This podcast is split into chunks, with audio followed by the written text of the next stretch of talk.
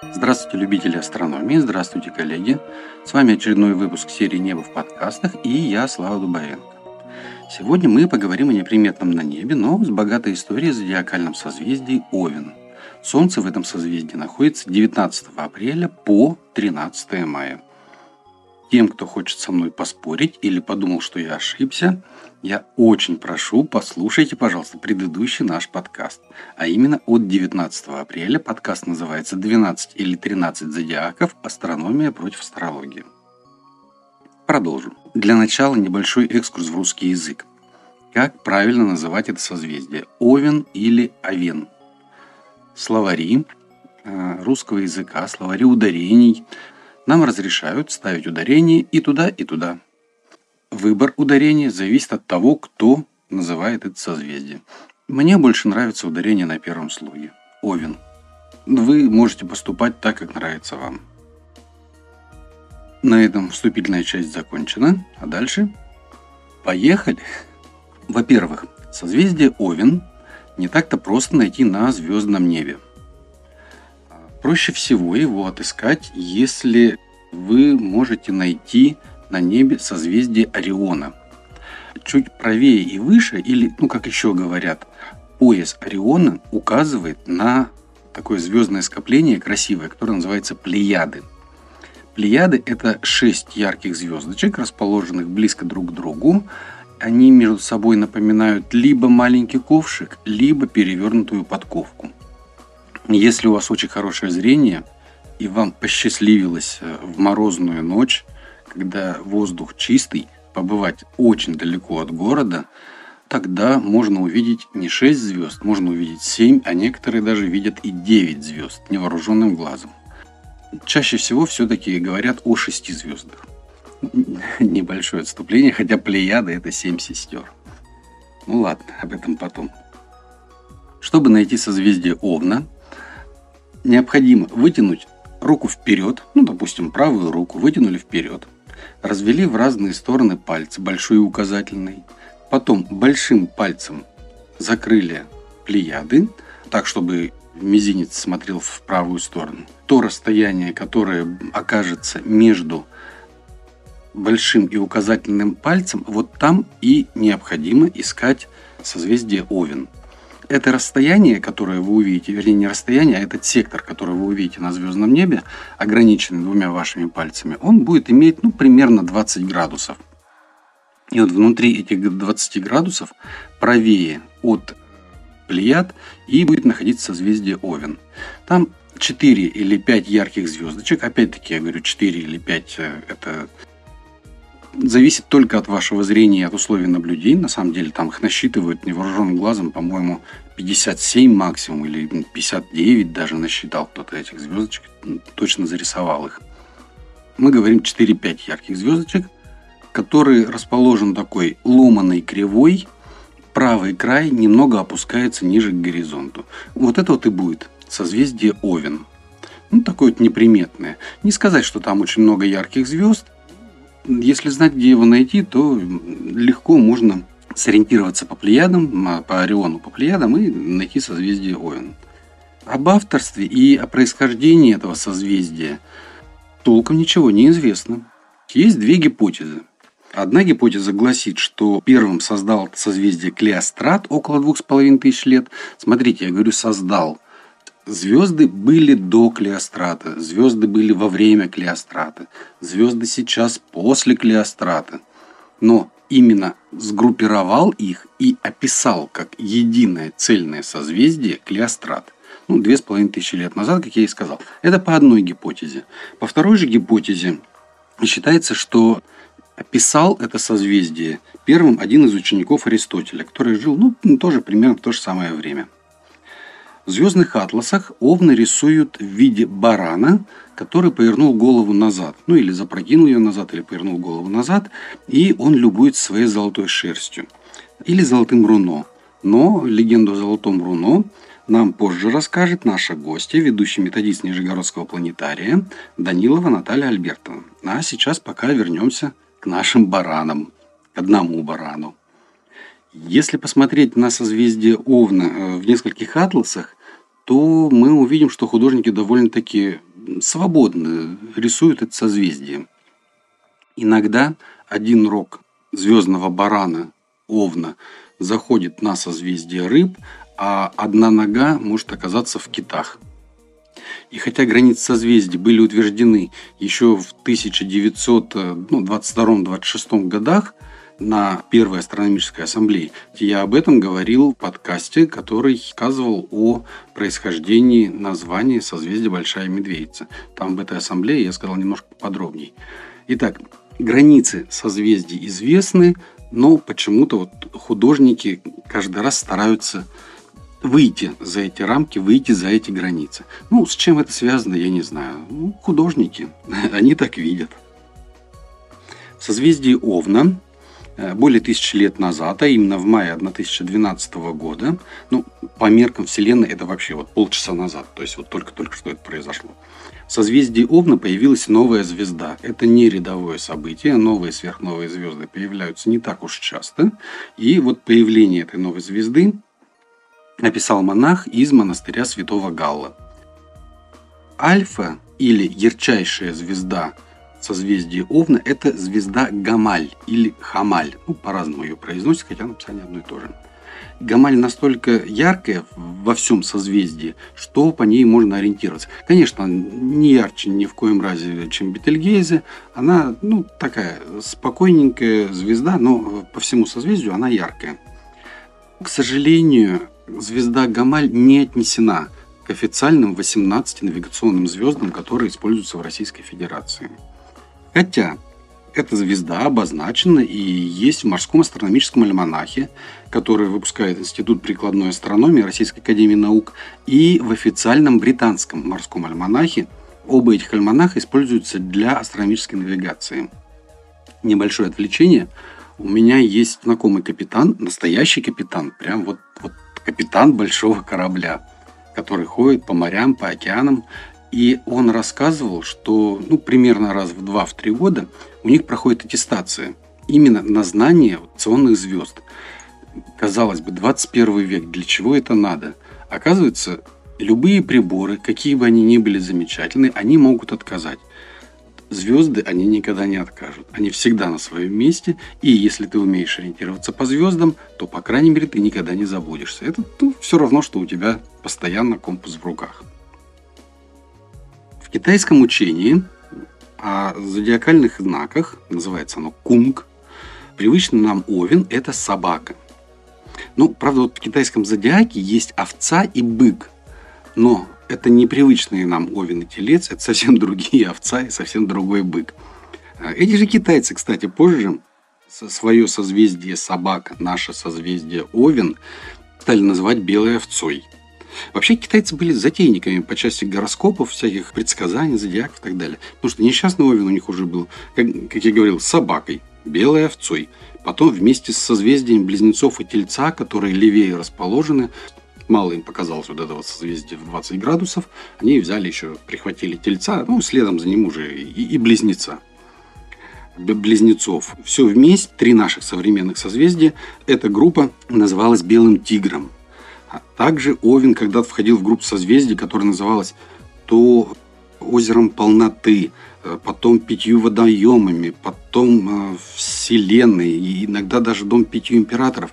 Со своими астрологическими этими названиями китайцы даже в рамках одной отдельно взятой нации астрологи не смогли договориться, как же называть это созвездие. Ну, это еще раз говорит о несостоятельности астрологии как науки. Ну, астрология – это не наука.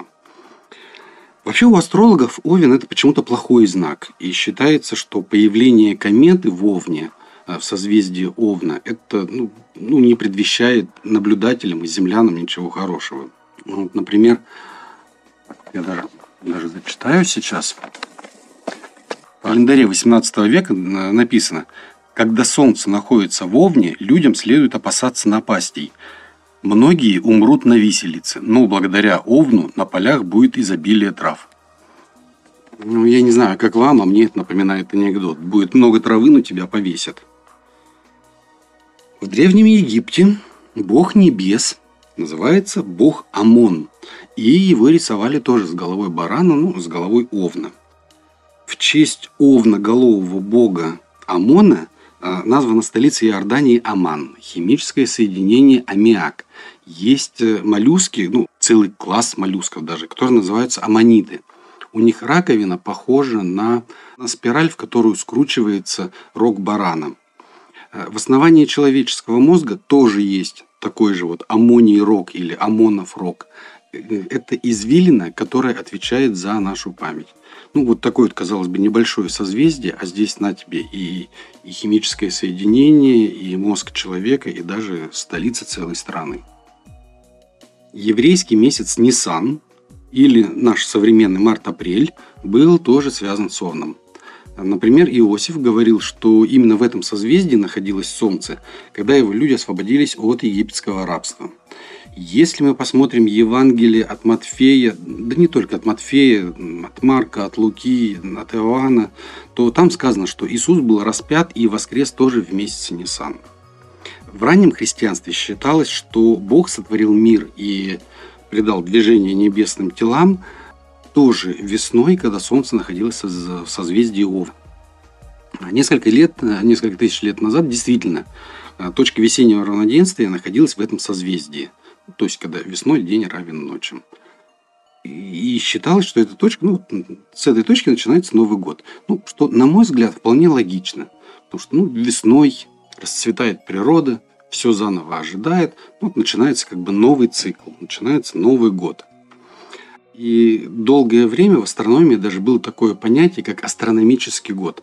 Оно означало временной промежуток прохождения центра диска Солнца через нулевой градус созвездия Овна. Но сейчас с появлением точных приборов, с появлением атомных часов, с появлением, с исследованием тех же самых квазаров, квад, кстати, вот, вот, пожалуйста, вот астрономия, пульсаров, с появлением э, точных приборов, которые позволяют отсечь более четко промежутки времени, от э, понятия астрономический год, ну, как такового уже отказались и им уже никто не использует. Осталось, даже в старых учебниках астрономии я встречал то, что в советских учебниках астрономии, да, было сказано, что вот астрономический год. Ну, сейчас уже такого понятия нет. Сейчас более точное. Народы Азии сохранили эту традицию отмечать Новый год именно вот в день весеннего равноденствия, то есть 21-22 марта. И ну, у тех же самых казахов 21 марта у них праздник Наурус. Наврыс, Наурус, ну, по-разному его называют. И этот праздник отмечается очень широко, примерно так же, как Новый год. С весельями, с э, праздником на целую неделю. Все радуются, все готовят пищу, выходят э, из домов, из юрт, вот, веселятся. Ну вот, вот да, это Новый год. И действительно, вот э, точка весеннего равноденствия, она ну, была когда-то в Овне, но потом она сдвинулась. Сейчас она находится в созвездии рыб. Связано это с прецессией земной оси. Я не буду сейчас вдаваться и рассказывать, что означает этот термин прецессия земной оси. Вы можете посмотреть у нас в Инстаграм. Инстаграм найти очень легко по хэштегу «Небо в подкастах» одним словом без пробелов или э, набрав в поисковой строке «Небо в подкастах», ну, здесь уже с пробелами, если в поисковой строке, все как по правилам русского языка. И вы увидите, что в самом начале, когда мы э, завели только Инстаграм, там я не помню, ну, где-то в, первом десятке точно, постов, там есть картинка, анимированная картинка прецессии. Вот она очень хорошо объясняет, очень хорошо поясняет, что такое прецессия земной оси. И там вы увидите, что да, действительно ось проходит по созвездиям, по нескольким созвездиям, и э, в результате этого точка весеннего равноденствия у нас сдвигается. Ну, рано или поздно опять вернется созвездие Овен. В германской мифологии Овен – это символ Заратустры или, ну, иногда называют его Заратуштра. Э, это основатель огненной религии. Вообще звездный Овен, э, созвездие Овен на небе, по латыни пишется и называется как Ариес – Слышите, созвучное. Ариес и Арии. Это самоназ... самоназвание народов, э, племен, которые э, жили в Древней Германии. Пожалуйста, не путайте германцев и э, современную Германию. Племена германцев, они жили не только на территории современной Германии, но и во всей Центральной Европе, севернее, северо-западнее, ну, то есть вплоть туда вот аж ну, до Британских островов. Вот эта вся территория жили германские племена. Сейчас сказал про Европу и понял, то, что следующая фраза моя будет совсем нетолерантная. Для Европы нетолерантная. Первая пара людей, а именно мужчина и женщина, в этом заключается моя нетолерантность, пили они воду и питались только солнечным светом. Потом злой дух искусил их и дал им попробовать козьего молока. Козье молоко им понравилось. Потом первый мужчина убил барана, мясо зажарили, а из шкуры сделали себе какую-то там одежду. Ну вот такая интерпретация библейского мифа об Адаме и Еве. В греко-римской мифологии Овна поместил на небо Дионис. Ну, здесь интересно, то, что есть тоже две гипотезы, две легенды, два мифа. По одной э, из легенд Дионис пошел со своим войском в Африку, с кем-то там воевать, и по пути они заблудились и оказались в пустыне. Вот Эко-Невидаль, оказывается, в Африке есть пустыня. Дионис об этом не знал. Вот я уже так ерничаю маленько. По другой легенде, по другой версии, Дионис со своими друзьями, а Дионис это бог веселья, бог э, виноделия, со своими друзьями отмечал, отмечал чего-то, радовался всю ночь, и на утро они очнулись э, в Африке, тоже в пустыне. И в первом, во втором случае люди изнывали от жажды. Ну, я думаю, что во втором случае они изнывали от жажды больше. И тут вдруг э, кто-то из спутников Диониса увидел барана. Если есть баран в пустыне, значит, он, он где-то находит воду, он пьет. И пошли по следам барана, пошли следом за бараном и вышли Дионис со всеми своими товарищами или со своим войском, как вам удобней, вышли к оазису с водой. И в честь спасения своей армии, ну или, или своих друзей – Э, Дионис на месте, где они повстречали барана, воздвиг храм.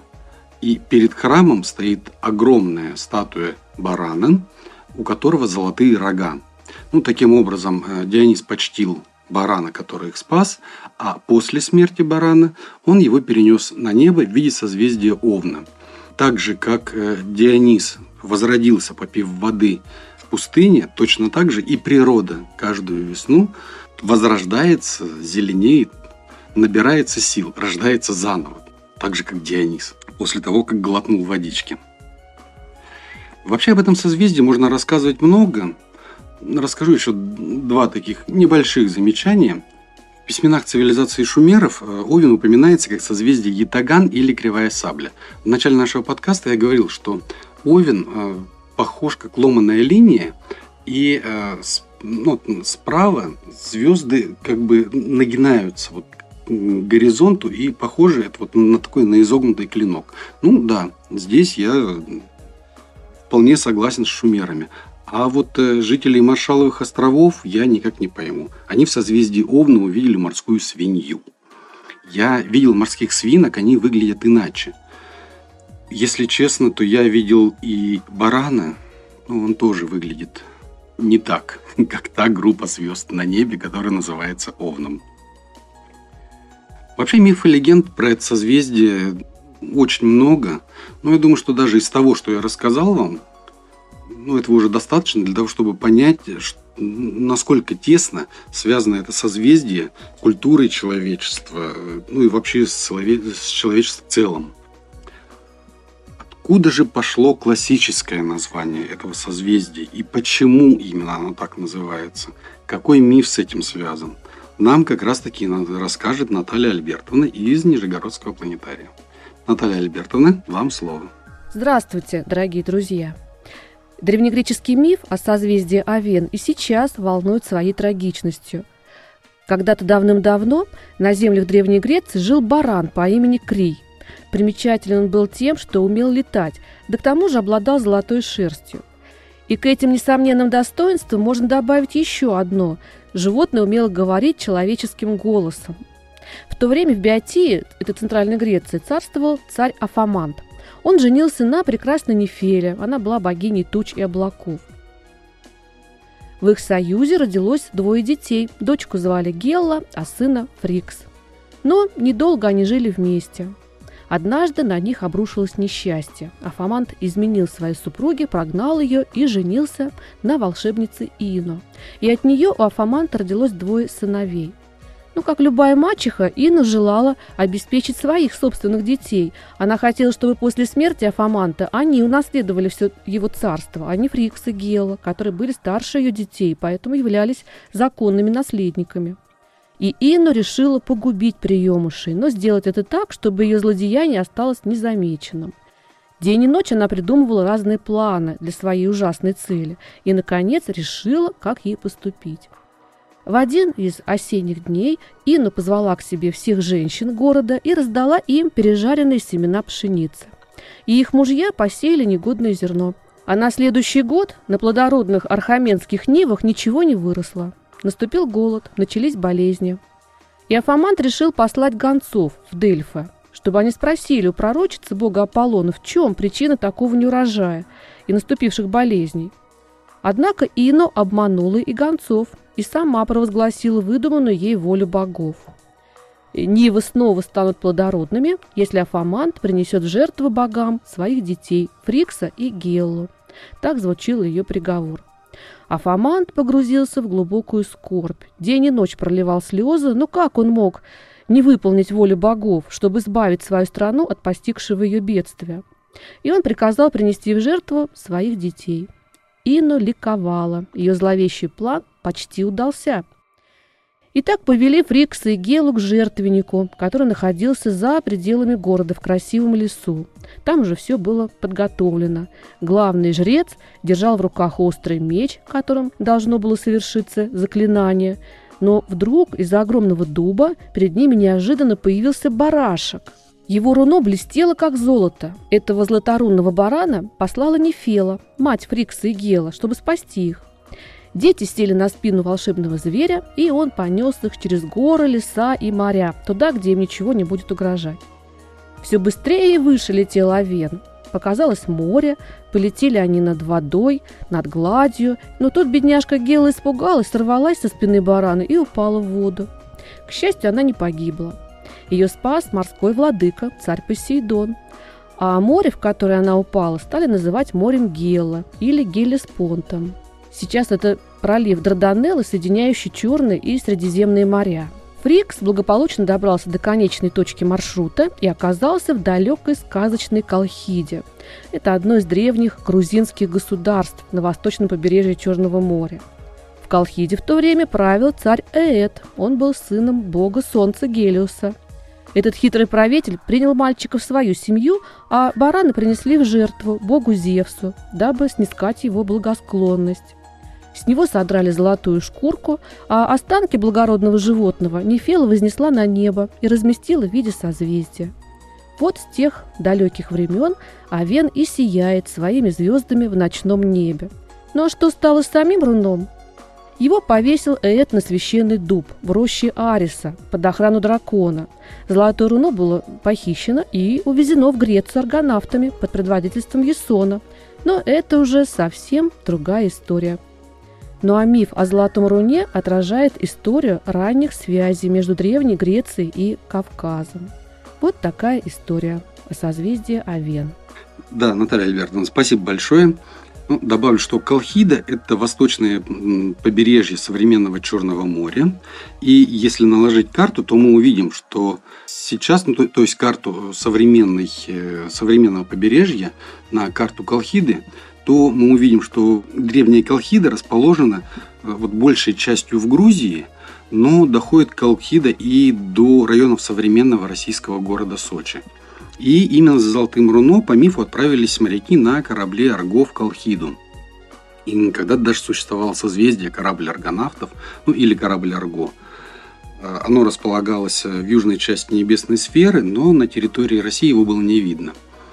Недолго просуществовало это созвездие, э, потому что астрономическая ассамблея, первая астрономическая ассамблея в 1922 году не утвердила название этого созвездия.